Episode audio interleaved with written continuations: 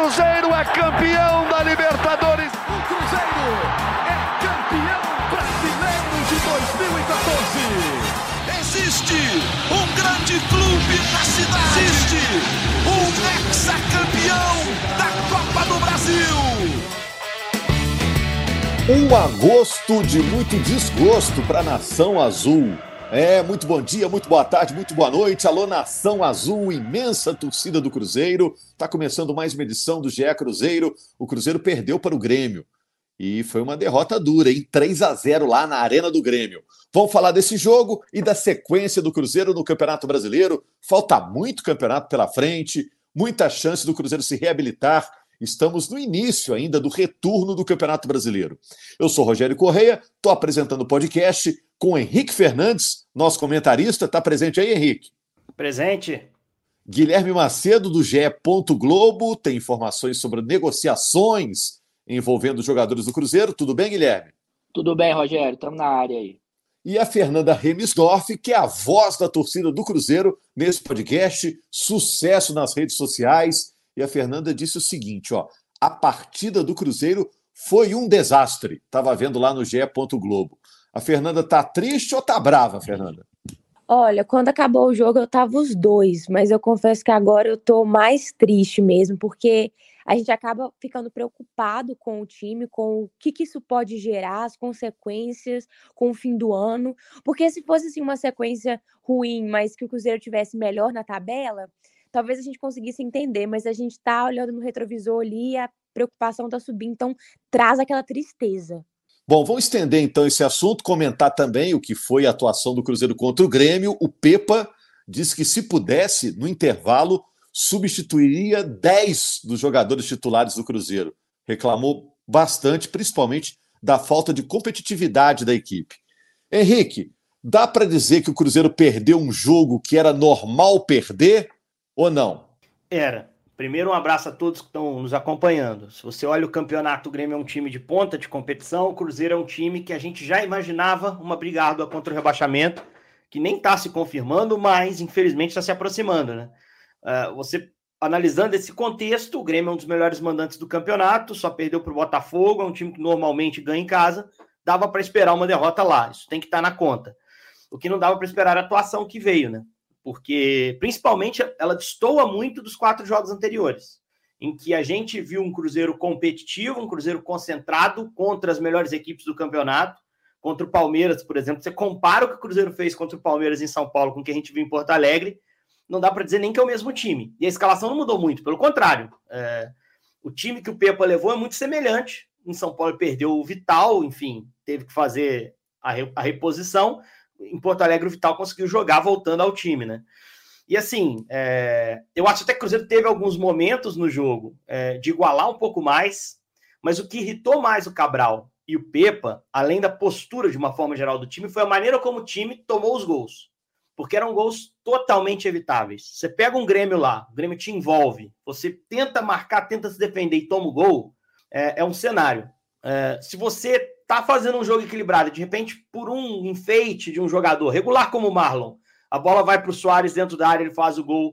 Depois, no lance de bola parada, em que você tem dois, três erros ali por desatenção, o Grêmio mete um segundo. Momentos depois do, do ele Belton Palacios perdeu uma chance claríssima, praticamente na pequena área. Uh, e depois você ainda toma mais gols que são anulados pela arbitragem e um terceiro. Cara, aí você começa a se questionar, pô, o que, que a gente deixou faltar aqui? Por que, que baixou tanta concentração num jogo que o Cruzeiro teve uma semana para se preparar, sabendo que ia ter que se concentrar muito? E vindo de um jogo extremamente frustrante para o torcedor, que foi aquele contra o Corinthians, em que, para mim, talvez o Cruzeiro nem tenha merecido não perder pontos, né? Não, nem tenha merecido perder pontos, mas perdeu dois por uma desatenção na última bola do jogo. Então, acho que é, o resultado estava na conta. O problema todo está na atuação. E aí eu passo a bola para vocês para a gente esmiuçando o que, que deu errado. Mas já respondendo essa primeira pergunta aí, Rogério, e projetando para o que vai ser o Bragantino, né? O Bragantino tiver outra atuação abaixo, como a gente viu na Arena do Grêmio, a luz que está amarela fica vermelha. Agora, se o time voltar a jogar bem, e dessa vez, de preferência, vencer lá no Mineirão, a luz amarela vai para o verde. É, o Pepa falou uma frase muito interessante. Ele disse o seguinte: o Cruzeiro lutou muito para voltar à Série A. Foi muito difícil voltar à Série A. Então não pode jogar sem vontade, sem concentração. Ele diz que isso foi é, a causa da atuação tão ruim de ontem. Embora, né, é, Guilherme, na coletiva, na, na, na, zona mista, né, o Marlon, lateral do Cruzeiro, tenha assumido parte da culpa, né? Pelo menos no gol ali, o primeiro do qual ele participa, a culpa foi minha, a culpa não é do Pepa, a culpa é minha. É isso, Rogério. E até complementando isso que o Henrique já falou, é, o Cruzeiro tomou dois gols cantados pela comissão técnica no decorrer da semana. Segundo o próprio Pepa disse, o Marlon falou, o Rafael Cabral também falou. Era a pressão sobre a saída de bola que gera o gol a partir do erro do Marlon também, já tinha sido alertada pela comissão técnica, e também aquela cobrança de falta rápida que gera o segundo gol, é, também havia sido alertada pelo Pepa. Mas eu nem trato como uma, uma cobrança de falta rápida, porque o Cruzeiro tinha oito jogadores atrás da linha da bola. Eu fiz questão de parar a imagem, frisar a imagem e contar. O Cruzeiro tinha oito jogadores e ninguém foi capaz de encostar no Soares, de tirar o espaço do Carvalho. E o Wesley, que estava à frente da marcação é, da cobrança de falta, também não, não se colocou de fato na trajetória da bola. Né? Então, todos esses erros já alertados pela comissão técnica, mas também com uma desatenção muito grande dos jogadores, e até a gente fala muito sobre o trabalho do Pepa, né? Nós debatemos isso aqui na última edição. E eu e Henrique, a gente estava até conversando sobre isso, tanto no decorrer do jogo ontem, quanto hoje também, rapidamente aqui na redação. Eu, particularmente, considero que nesse jogo da Arena do Grêmio, o Pepa tem sua parcela de culpa na escalação e nas mexidas dele. É, a minha forma de analisar o Grêmio é de um time muito forte pelo centro do campo. Tem vários jogadores que ocupam muito bem aquele setor, sem a bola, que sabem fazer a pressão e que, quando tem a bola, também é, sabem aproveitar os espaços. E o Cruzeiro deu espaço de sobra, né? Ele colocou o Matheus Vital como titular, já foi uma formação que ele usou antes e que deu certo, mas o Vital não está bem. O Vital não produz quando tem a bola, sem a bola, por característica, ele não é um jogador combativo, então o Cruzeiro perdeu muito meio-campo e isso influencia em vários aspectos do jogo. Então você passa a ter os atacantes sendo menos municiados, você passa a ter a zaga mais exposta, os jogadores, os laterais com menos cobertura também, os zagueiros saindo muito para fazer essas coberturas. E ontem os zagueiros perderam muitos embates, muitas divididas, assim como os dois volantes do Cruzeiro, Lucas Silva e o Matheus Jussa. E aí, no intervalo, ele tem a chance de corrigir isso, perdendo só por 1 a 0 e ele coloca o Matheus Vital no lugar do Jussa. Até melhora um pouquinho a saída de bola, o Machado tem essa chance, é o Machado, perdão, no lugar do Jussa. E aí ele melhora um pouco a saída de bola. O Cruzeiro, nesse momento, cria a chance clara para o empate com o Palácios, mas o Cruzeiro em nenhum momento foi de fato melhor que o Grêmio. Eu acho que passou por esse setor de meio campo aí. Aí eu pergunto, Fernanda, o que que está fazendo falta ao Cruzeiro? Ou quem? E não dá para falar de Matheus Pereira, né? Porque ele é, jogou poucos minutos pelo Cruzeiro. Quem está fazendo falta? O que está fazendo falta para o Cruzeiro é, atingir o nível que mostrou no início do campeonato? É difícil assim responder essa pergunta porque parece que nada está dando certo e o Cruzeiro assim, em alguns jogos ele vai tão bem, né? E ontem contra o Grêmio nada funcionou, a defesa não funcionou, que inclusive era um ponto forte que eu falava do Cruzeiro, e aí o meio-campo também não, o ataque muito menos, não, não apresentou perigo nenhum. É, então a gente vê que aparentemente, pelo jogo de ontem, tá tudo errado. Mas eu acho que uma coisa que eu já falei aqui algumas vezes, eu volto a bater na tecla, é que eu sinto o Cruzeiro um time pouco preparado psicologicamente. É um time que ele sente muitos gols é, de adversário, é um time muitas vezes assim passivo. Alguns jogadores eu sinto isso neles e eu sinto que está piorando. É, e eu não sei como que isso poderia consertar. Assim, eu confesso que eu não sei desse trabalho interno que o Cruzeiro faz, se tem algum psicólogo que acompanha, é, mas eu acho que isso é muito importante quando a gente tem um time forte psicologicamente, um time que não se abala, e principalmente um time que se entrega em campo, que tem muita raça. É, e a gente viu em alguns momentos do ano o Cruzeiro entregando raça ali no início do campeonato. É, não vimos no Mineiro com o Pessolano, e aí depois chegou o Pepa, a gente viu ali no início, depois é, eu não vejo isso mais, sabe? Além da gente estar tá com alguns problemas assim táticos e muitos erros individuais, principalmente ali no ataque, quando chega para finalizar, os jogadores estão perdendo muitas chances. Eu tô vendo um time mais abatido, assim. É, alguns jogadores é, no último podcast você teve o exemplo do Gilberto, que eu falei que quando ele saiu do ônibus, antes de começar a partida, ele já estava com uma cara de derrota. E eu sinto outros jogadores assim também. Parece que é uma coisa que está faltando um pouco de motivação ali. E isso é uma coisa que eu não sei exatamente como que consertaria, porque não é como se tivesse uma bagunça nos bastidores. Pelo contrário, o extra-campo do Cruzeiro está muito bom. A gente vê a questão da recuperação judicial que foi aprovada, o Cruzeiro tem os planos aí de pagar as dívidas, é, os salários estão em dia, a gente vê aí é, a diretoria, apoiando. A diretoria respalda o treinador, a diretoria trabalhou para trazer jogador também, né, Fê? Sim. Não é confiança, não, que está faltando, Fernanda, Pode. porque são sete jogos sem ganhar, a pilha vai ficando fraca, né? O time Pode. passa a não acreditar mais. Né? É, pode ser que está faltando confiança por ver que ele não está funcionando, né? Você vê que o Cruzeiro joga bem, joga bem, e aí não vem resultado, e chega um momento que eles, não sei se eles estão pensando que não adianta jogar bem, mas isso precisa muito ser revisto. Eu acho que precisa ter uma conversa. não sei se está tendo, talvez tenha, mas não está surgindo efeito de alguém. É, o, o, Rafael Cabral disse que ia conversar lá no vestiário, né? É, mas eu digo até uma conversa mais de cima, entendeu? Alguém mais poderoso dentro do Cruzeiro de chegar e falar, gente, olha o que está acontecendo, a gente precisa que vocês acordarem. Porque o Cruzeiro, ele, a gente já falou, fez jogos bons contra o Botafogo, Palmeiras, Atlético Paranaense e outros, e não tá vindo o desempenho, o resultado. Por quê? Por muitos erros individuais. A gente vê de, de perde um gol ali, ou então faz um passe errado lá no, na zona, é, lá na parte mais atrás do campo, e acontece o que aconteceu. Então, eu acho que tá faltando concentração, e eu acho que a palavra também pode ser confiança. Pessoal, só um instante e a gente já volta. Torcedor do Cruzeiro, deve esperar dias melhores ou dias piores? Vai, ser essa, vai ser essa nhaca aí até o fim do ano agora? Eu sinceramente não sei, Rogério, porque. Porque eu acho pra... que vai melhorar, viu? Agora com o Matheus Pereira voltando, é, o Rafael Elias se entrosando com o time, eu acho que vai melhorar. O William precisa recuperar, né? O lateral. É, a gente tem que escolher o que, que a gente vai se apegar, né? Se é o jogo de Porto Alegre, o jogo contra o Grêmio, que foi muito ruim, ou a um apanhado aí de cinco jogos que para mim tem mais coisa boa do que coisa ruim embora eu concorde com, com a Fernanda que eventualmente tem as falhas, os problemas de, de sustentar um resultado, enfim, desconcentração em momentos-chave do jogo, falha individual, que custaram pontos. Mas se você pega o volume, os minutos jogados do Cruzeiro, tem mais minuto bom do que minuto ruim. Ponto. Agora, o que vai ser aqui para frente, daqui para frente, eu não sei. Porque sentei para ver o jogo contra o Grêmio esperando uma boa atuação, como foram as últimas você poderia perder. Era um jogo, como a gente abriu falando aqui, perdível, por assim dizer. O Grêmio é um time melhor que o do Cruzeiro hoje, o jogo é na casa dos caras. Mas assim, é... para o jogo contra o Bragantino, eu já não posso esperar o time dos quatro jogos anteriores a esse, você entende? Eu vou ter que ver o que vai acontecer, porque algo aconteceu em Porto Alegre que vai ser detectado, vai ser trabalhado durante a semana para não se repetir no domingo que vem. É, só endossando um pouquinho o que o Guilherme falou, a gente assistiu o primeiro tempo do jogo juntos ontem, assim, a gente tirando impressões, foi muito legal. É, e eu concordo com ele sobre o Vital. Eu concordo com ele sobre o Vital, assim, que o Vital ele entra para melhorar a articulação do time e não articula bem.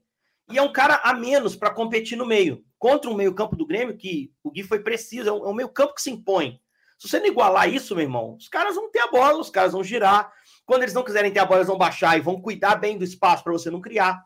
Aí que eu acho que o Cruzeiro se perdeu na partida.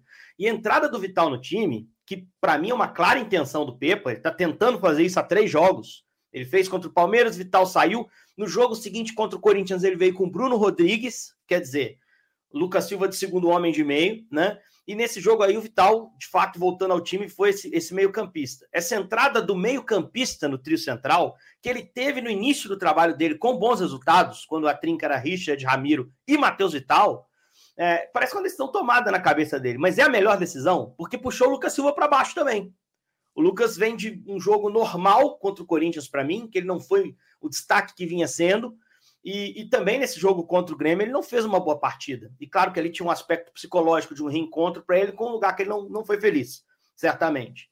Não posso falar isso por ele, mas não foi feliz diante do que ele viveu no Cruzeiro, na maior parte do tempo. Então, assim, é, o Pepa tem que pensar nessa formação de meio campo. É, a gente vai lembrar do Matheus Pereira, talvez ele esteja preparando o time para receber o Matheus como esse meia central, mas o grande jogo do Matheus Pereira, que é basicamente o único que ele foi, é o único que ele foi titular e quase o único que ele jogou, porque ele jogou um pouquinho contra o Atlético Paranaense, é aquele jogo contra o Botafogo, em que o time não tem o Wesley à disposição e usa o Matheus como um ponta por dentro, um ponta da direita para dentro, que é canhoto, vai trazer para dentro. E o Matheus entrega um bom jogo, como todo time naquela ocasião.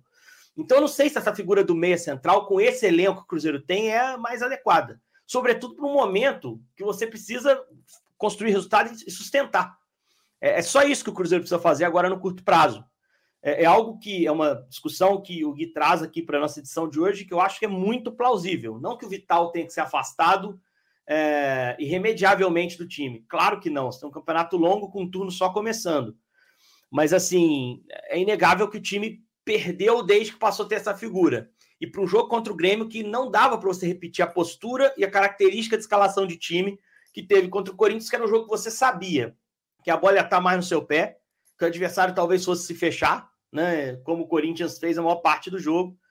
E contra o Bragantino, daqui a pouco a gente vai traçar o cenário, mas é, é absolutamente incógnito o cenário de atuação do Cruzeiro que a gente vai ver nesse fim de semana que vem. Se vai ser o time de antes ou o time de, de Porto Alegre. E até é, o, citar... o, Vital estava voltando de lesão, né, Guilherme? Desculpa. É, o William chegou a ficar no banco, mas não entrou. E depois eu quero saber de Matheus Pereira, né? Se, se a perspectiva da volta dele ainda demora ou se é para daqui a pouco? Ô, Rogério, e até para citar essa, essa situação, você falou o Vital voltando de lesão, e o Henrique falou muito bem, né? É algo que é uma formação que o Pepa já vinha tentando há três rodadas. E o Cruzeiro fez um ótimo jogo contra o Palmeiras, e, mas não deu nem para a gente avaliar se daria certo essa estratégia que foi que provavelmente seria muito parecida com a que ele usou contra o Grêmio, porque o Vital se lesiona com 5, 10 minutos e ele coloca o Felipe Machado, né? Que é um jogador que dá mais sustentação ao meio-campo e aí libera o Lucas Silva, enfim, para jogar mais adiantado, e ele teve mais uma boa atuação dessa forma.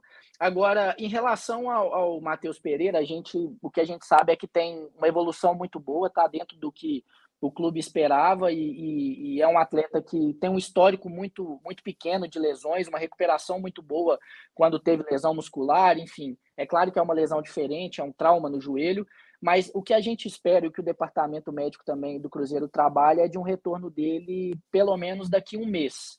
É, não deve passar disso, não. Assim, da gente provavelmente a gente vai finalizar o mês de setembro com o Matheus Pereira já à disposição, ou pelo menos muito, muito perto disso fazendo um trabalho é, mais, mais, perto do campo, dos jogadores, enfim. E, e, é o que a gente tem de cenário, mas é, e eu concordo, né? O Cruzeiro se reforçou, o Matheus Pereira é o principal jogador, mas são muitas rodadas né, que a gente tem sem o Matheus Pereira, é, projetando o Cruzeiro sem o Matheus Pereira. Então, não dá para a gente colocar só na conta desses jogadores, esperar o Pepa. O Pepa precisa arrumar alternativas com o que ele tem nas mãos, porque o Cruzeiro viu uma diferença de 10 pontos cair para 4 em relação ao Z4.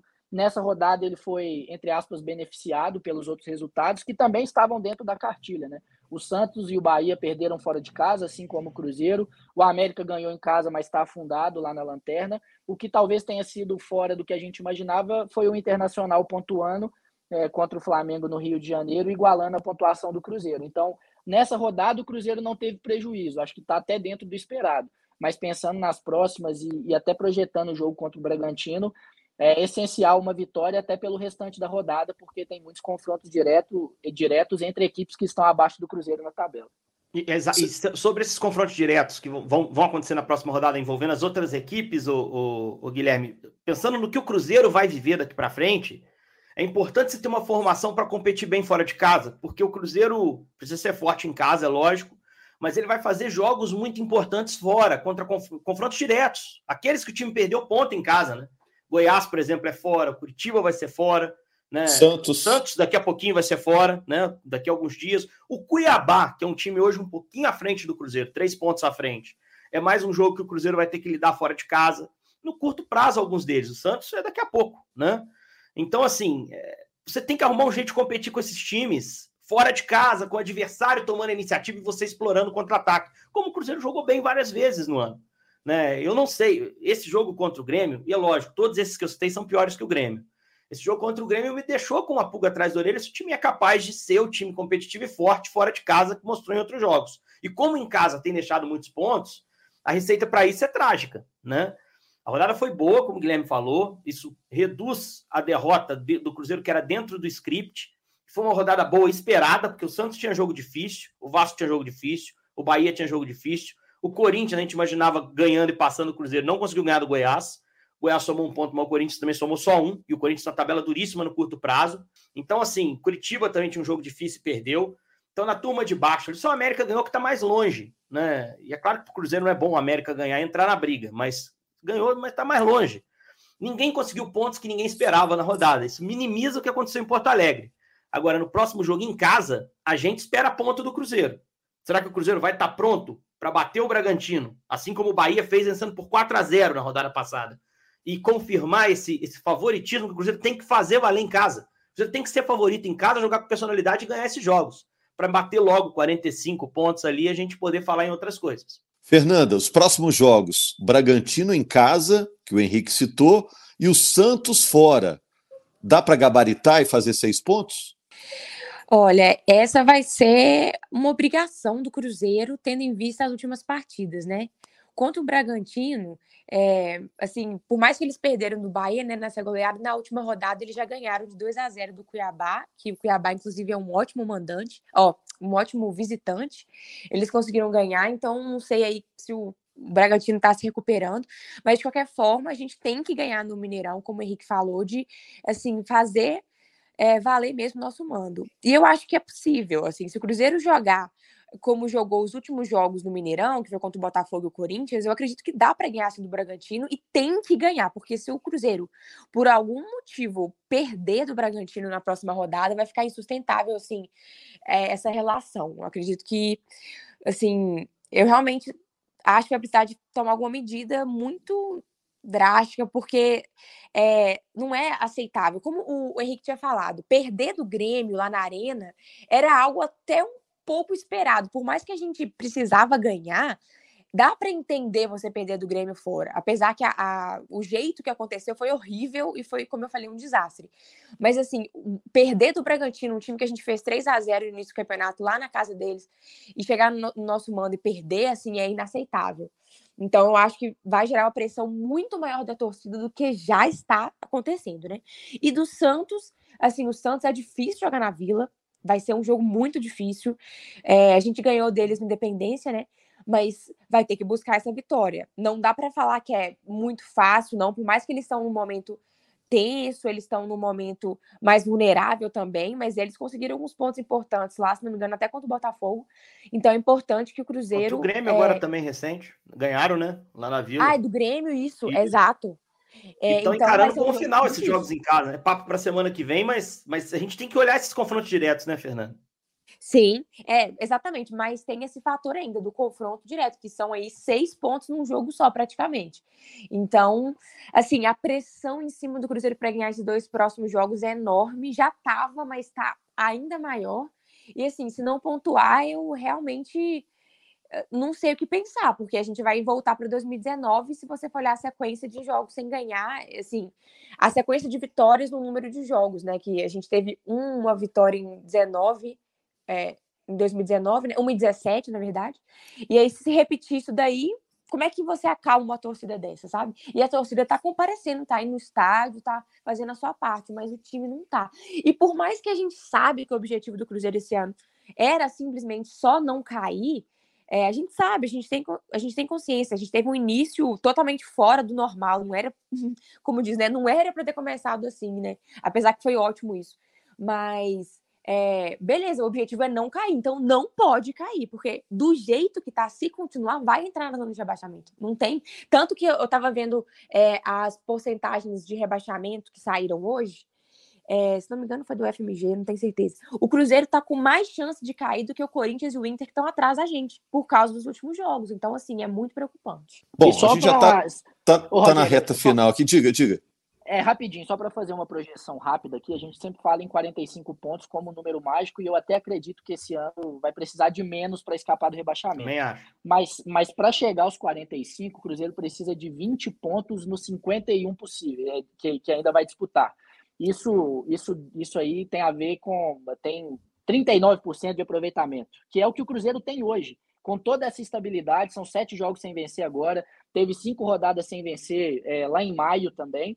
Então, assim, com toda essa estabilidade, se o Cruzeiro mantiver o percentual que tem hoje, Obviamente que aí tem aquela arrancada lá do início, que o Cruzeiro precisa repetir também em algum momento para escapar com certa tranquilidade. Mas mesmo com essa instabilidade, o que o Cruzeiro tem hoje de aproveitamento já é suficiente para chegar aos 45 pontos e muito provavelmente se livrar do rebaixamento.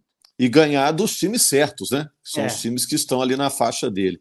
Agora, o, o Guilherme, me fala que o Alisson já acertou a saída e o Daniel Júnior em que pé que está? É isso, Rogério. O Alisson queria mais minutos em campo, né? Teve algumas chances com o Pepa, fez bons jogos, inclusive contra o Grêmio na ida da Copa do Brasil, né? Lá, no, lá em Porto Alegre também, um jogo que o Cruzeiro foi muito bem, jogando com três jogadores de mais marcação no meio-campo, inclusive. Ele já foi liberado pelo Cruzeiro, vai em definitivo para o Moreirense, da primeira divisão de Portugal. Cruzeiro negociou 40% é, dos direitos econômicos dele por cerca de 2 milhões de reais, um pouco menos. E o Daniel, Daniel Júnior, que também praticamente não teve minutos com o Pepa, né? Fez cinco jogos, sempre entrando no segundo tempo. Recebeu uma proposta, o Cruzeiro recebeu diretamente uma proposta de um time, de um time é, russo que eu particularmente conheço pouco, que é o Akhmat Grozny, que foi quinto colocado da, da última edição do campeonato russo, mas aí é uma situação de empréstimo com opção de compra. Pelo que a gente apurou, é, o jogador gostou da proposta, o staff dele também.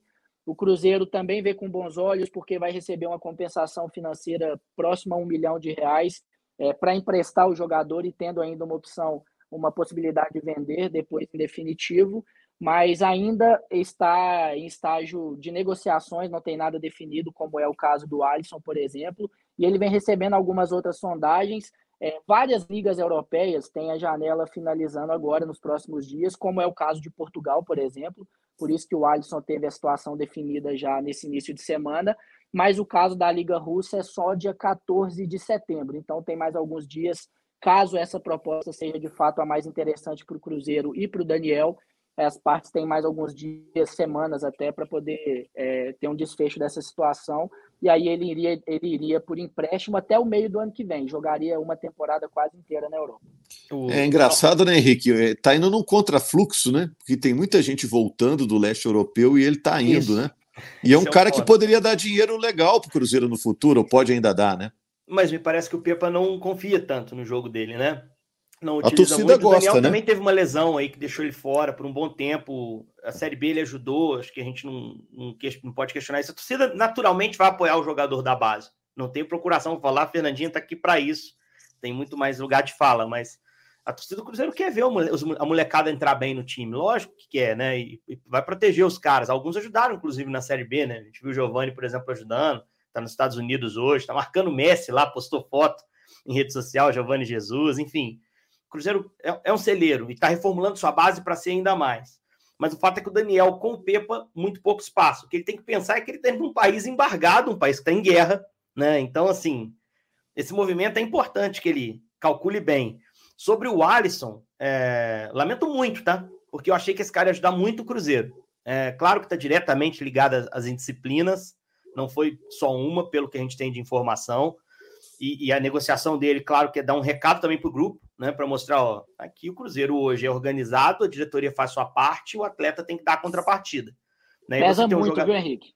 Pesa demais, né, Gui? Não tem que dizer também, cara. Isso é parte, é parte de, um, de uma organização. A gente não pediu tanto isso para o Cruzeiro, né? E, e virou SAF. Não, não, realmente se criou uma hierarquização melhor, a disciplina ficou mais clara. O Alisson falhou nesse ponto, que é um ponto muito importante para mim é, e para o Cruzeiro também, evidentemente. Mas assim, é uma pena para o jogador que foi na ponte, pela identificação com o Cruzeiro, chegou se dizendo torcedor, mas enfim, não conseguiu dar a resposta em campo e se minou ele mesmo com erros que cometeu no extracampo, se minou nessa passagem para o Cruzeiro.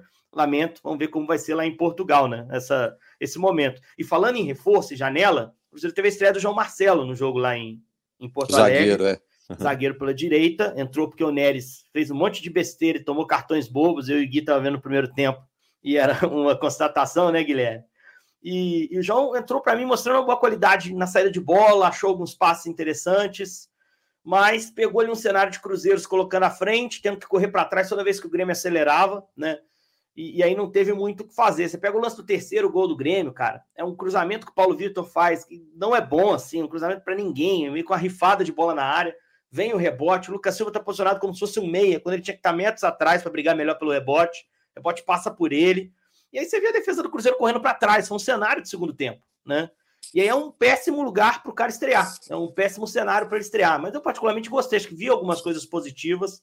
E Também reconheço gostei. que o Neres, o Neres ia jogando bem, mas eu não sei se é uma posição consolidada. Não sei o que, que o Guilherme pensa, a Fernanda, mas acho que o João Marcelo pode entrar nessa briga. Entra na briga e tem o Lucas Oliveira voltando também, né, Henrique? Que foi o titular dessa posição Sim. em boa parte do ano, vinha muito instável quando perdeu a posição e machucou também quando ele, quando ele sofre a lesão no tornozelo, ele já vinha meio que revezando ali com o Neres, enfim. Mas o João Marcelo, sem dúvida nenhuma, eu gostei muito da saída de bola dele também, e eu já tinha até observado isso, é, analisando alguns jogos dele lá pelo Porto, ele até tem uma arrancada, né? Ele carrega muito a bola, sai levando a marcação quando tem espaço. Eu acho que vai ajudar muito nesse sentido, até imagino que ele possa ter sequência agora, até porque o Lucas Oliveira tá meio sem ritmo, e para fechar também, Rogério, é, o Henrique citou essa questão do Paulo Vitor, é outra que eu não entendi do, do, do Pepa, né? Ele levou o William, então ele coloca o, o Paulo Vitor como um ala pela direita, faltando 15, 20 minutos. É isso. É Mas isso. se o William, William não, se não dava para o William jogar 15 minutos, para que, que esse cara foi em Porto Alegre, o Guilherme? É, não, é? não, tinha que ter, não tinha que ter ido, né? Quando é um reforço que está chegando, às vezes o cara não tem condições de jogar, a gente entende, né? O treinador fala, ah, a gente levou ele pela adaptação, né, para estar é, tá ali no ambiente, tudo não é o caso do William, né? Se levou, tinha que ter jogado, tinha que ter colocado, até porque o Cruzeiro precisava do resultado, tanto é que ele coloca o Paulo Vitor, que é um atacante, mas o William tem a, as valências ofensivas muito mais gritantes do que as defensivas. Então era momento até, em termos de jogo, para ter colocado. Então, é, só para fechar essa, essa situação do Pepa também, Rogério. É, numa dessas já pode ter pensado também, ah, esse jogo já está perdido, eu guardo o William aqui e põe contra o Bragantino. Fernanda, vou deixar você fechar. Algo que você queira desabafar aí, Fernanda? Ai, acho que eu, acho que eu já falei o que eu estava pensando em relação a essa questão psicológica do time, assim. Mas é isso, eu concordo com o Macedo, concordo com o Henrique, essas questões táticas aí que podem melhorar também. É, eu gosto do Pepa, mas ao mesmo tempo eu sei que ele é um técnico não tão experiente assim, então talvez se ele tivesse um pouco mais né, exatamente da experiência, em algumas situações ele saberia lidar melhor. É, é um momento que a torcida está realmente muito preocupada, então gera essa raiva, esse ódio, e a gente acaba é, jogando em cima de quem está envolvido. E, assim, é um momento que a gente vê uma, uma parte da torcida bem relevante, e aí já até pedindo a cabeça do técnico, e eu, assim, eu não sei, eu realmente não sei se é a resposta, se não é, porque realmente não, não tá dando certo o resultado, né? O desempenho em vários jogos tá lindo, mas o resultado não vem. E aí a gente fica, de quem que é a culpa? É do cara que tá errando gol lá na frente? É do Pepa que tá fazendo errado? É de quem, sabe? Então, é isso, eu fico pensando, tentando entender, porque aí vai que eu, a gente cria essa campanha, ah, vou mandar embora o técnico, aí chega um outro aqui e continua errando os mesmos gols na frente, porque o cara não, não tem essa calma de finalizar direito. Aí eu não sei. Eu realmente queria ter a resposta, queria saber o que está acontecendo, mas é só isso, é muita preocupação, é muito, muita ansiedade que a gente fica, assim, de ficar pensando. Hoje, ontem fui tentar dormir, demorei a dormir e eu tive a noite inteira é, sonho e pesadelo com, com o Cruzeiro, não sai da nossa cabeça, né? Tenho tá certeza na, tá que. Na todo... hora Tá hum. na hora do D'Alessandro e do Paulo Tuori também ajudarem nisso, né? Nessa questão da Sim. confiança. Com a experiência que eles têm de vestiário, de retomar a confiança dos jogadores, é agora que eles têm que aparecer também. Exato, eu acho que tem que ter essas conversas por parte deles, essa, essa motivação aí, esse, essa conversa realmente para passar a experiência, porque a gente tem bons nomes dentro do Cruzeiro, a gente tem bons nomes lá, que isso, grandes jogadores de futebol mundial tá lá no Cruzeiro, sabe? Então, é, pode até faltar um pouco de experiência pelo técnico, mas tem outras figuras que talvez conseguiriam é, compensar, mas é, torcer para as coisas mudarem, porque se a gente continuasse com o desempenho que estava tendo, uma hora eu acreditava que né, o, o, resultado ia chegar, mas não do jeito que foi contra o Grêmio, o desempenho foi ridículo e não pode se repetir, né? Então, torcer, não sei se algum jogador, alguém do Cruzeiro ouve isso daí, mas, gente, pelo amor de Deus, fazer alguma coisa porque é, não dá para continuar sem ganhar. Assim. Um time que não ganha não consegue se manter na Série A. Falou a Fernanda, a voz da torcida no nosso podcast, agradecendo também ao Henrique Fernandes e ao Guilherme Macedo pelo papo. É, o Cruzeiro joga contra o Bragantino e a gente é vai jogo, estar aqui na segunda-feira. O Bragantino é um time que é um, jogo que tem. Eu estava preparando isso para falar, não posso esquecer. O Bragantino tem um estilo de jogo que é bom para o Cruzeiro no fim de semana. Por quê? Porque é um time que gosta de ter a bola, inclusive fora de casa. Aquele cenáriozinho de time fechado, esse Bragantino do Caixinha não faz. Caixinha é o treinador, Pedro Caixinha. Não faz isso. Isso é o que está mais me animando para esse jogo de domingo. É, pensando sob o ponto de vista do Cruzeiro. Não vai ter retranca. É uma sensação. Se tiver, vai surpreender pelo que o time tem mostrado. E o Bragantino é um dos times mais malucos do campeonato, porque é capaz de meter três no Fortaleza, no Castelão, e tomar quatro para o Bahia na Fonte Nova. Então, o estilo encaixa. É o Cruzeiro confirmar isso no fim de semana. Eu não sei qual Cruzeiro vai entrar em campo, se é o Cruzeiro do jogo contra o Grêmio ou se é o Cruzeiro do jogo contra o Botafogo. Mas o cenário não é de um adversário retrancado no domingo. Tomara que se confirme que o Cruzeiro saiba aproveitar. Duelo dos patrícios, né, ao lado do Relvado, Pepa contra Caixinha, Cruzeiro contra Bragantino. Os dois treinadores vão traçar as estratégias durante a semana e na semana que vem a gente repercute também o resultado desse jogo. Agradecendo ao João Pedro Brandão, que está na edição desse podcast. Meus grandes abraços aí, meus amigos. E estamos de volta aqui na semana que vem. Valeu, Nação Azul!